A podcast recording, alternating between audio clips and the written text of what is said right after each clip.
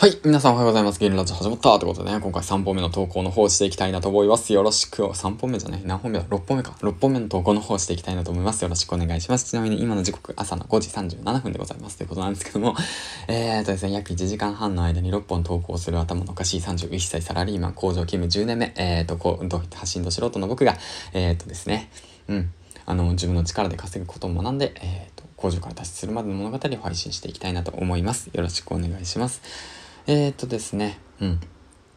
まあ、今回なんですけども紹介したい本があって、まあ、最近はですねビジネス書ばっか紹介してたんで、まあ、今年読んだ小説の中でおすすめの小説を3冊紹介 紹介してて 紹介していきたいなと思います。よろしくお願いします。えっ、ー、と、ざっと読み上げていきますね。3分程度で、えー、終わらせたいと思います。この放送は。はい。ということでね、1冊目、伊坂幸太郎先生のアクス。えー、ことは、門井、えっ、ー、と、信、えっ、ー、と、吉信さんの銀河鉄道の父、そして、ね、こちら、パウロ・コエコエーリョさんのアルケミスト、うん、この3冊です。伊坂幸太郎アックス、えっ、ー、と、銀河鉄道の父、アルケミスト、うん、こちら3冊おすすめです。ということでね、ざっくり紹介していきたいなと思います。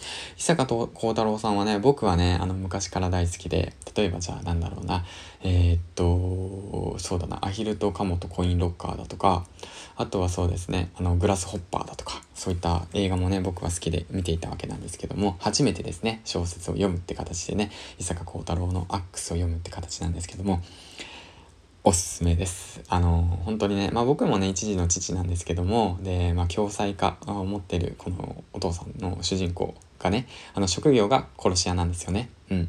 だけれども普通の父親としてね、あの生活したいっていうことをね、望み始めて。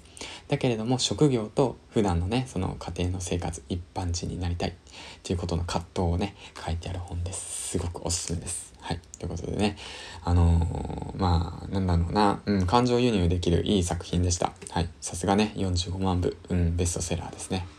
ということで次の本なんですけど、銀河鉄道の父。こちらの本なんですけども、こちらの本は、えっ、ー、と、そうですね、宮沢賢治のお父さんの本ですね。うん、まあ、このお父さんはね、すごく過干渉でね、宮沢賢治はすごいダメな、あの、息子のさんなんですよね。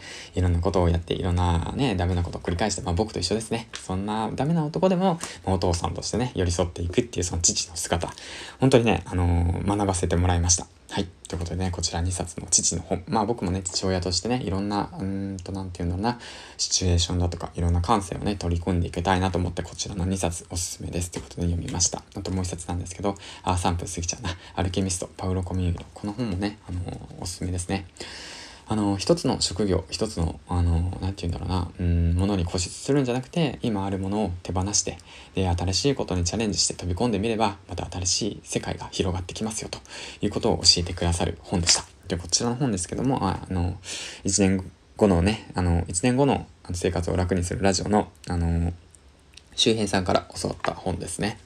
はい、ということでね、こちらの本おすすめです。僕自身もね、今、あの、育児休暇をね、初めて社内で取得して、普段とはね、違う生活をしております。うん。まあ、今ね、その、会社で勤める、働き人を務めるってことを、その、一旦卒業して、手放してみて、で、新しい世界に飛び込んでみて、いろんな日々のね、学びを感じていて、そこから得られるものっていうものがすごく貴重だなと思っております。うん。ということでね、今回この3冊紹介してきました。ぜひね、読んでみてください。ということでね、次回の放送でお会いしましょう。銀ちゃんでした。